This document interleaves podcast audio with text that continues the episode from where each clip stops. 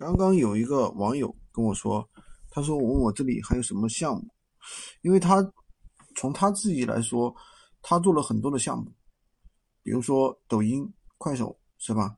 然后呢，也参加了很多的这个各种的什么知识星球啊，什么大航海啊，就是感觉学费交了不少，但是呢，最后啥也没赚到，啥也没学会，这是为什么呢？其实这是不是说项目本身不好？而是说，很多人很多项目其实它是有要求的，比如说短视频类的项目、剪辑类的项目，它是需要你有一定的口播能力、拍摄能力，或者是至少是搬运的话，也需要一定的混剪能力，对吧？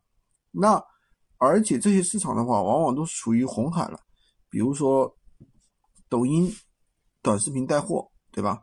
其实前年就有很多人在做了，去年做的人更多。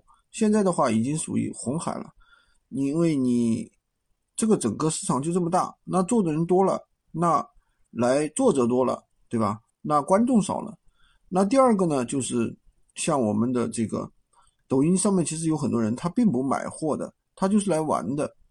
看上去有那么多八亿的注册用户，其实真正来买东西的人其实并没有那么多。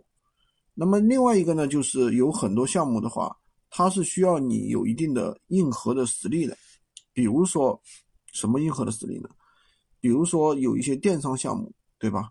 它是有一些电商项目的话，它是要你懂电商，而不是说完全啥也不懂，对吧？啥也不懂自己去做，那做起来并没有那么容易。所以说，像我们的说，比如说这个拼多多无货源，淘宝无货源，对吧？可以说绝大部分人都做不起来。那闲鱼来说，对于我们绝大部分人来说，它是本身就是一个门槛很低的一个项目，就是一个发图文、搬砖的一个项目，对吧？并不需要任何的运营技巧。那而且对于我们的绝大部分人来说，这样做起来是会比较快的。就是像比如说拼多多短视频，你可能它的第一个月你要被系统要。去拿资质，对吧？而且每个月你要发五十个作品，否则他就要掉资质。其实他这个是很严的。那很多人每天发十个、二十个视频，其实都没有什么好的效果。所以说，怎么说呢？我觉得从我目前来讲，做了这么多项目，我觉得目前来说，闲鱼无货源是对普通人、对于新手小白最合适的一个项目。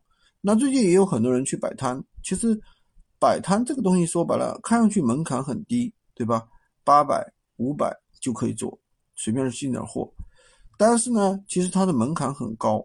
什么门槛很高呢？消费了你很多的时间，对吧？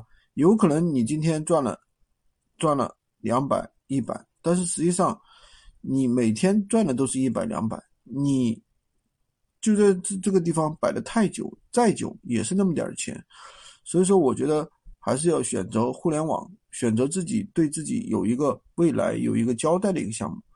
今天就跟大家讲这么多，喜欢军哥的可以关注我，订阅我的专辑，当然也可以加我的微，在我头像旁边获取闲鱼快速上手笔记。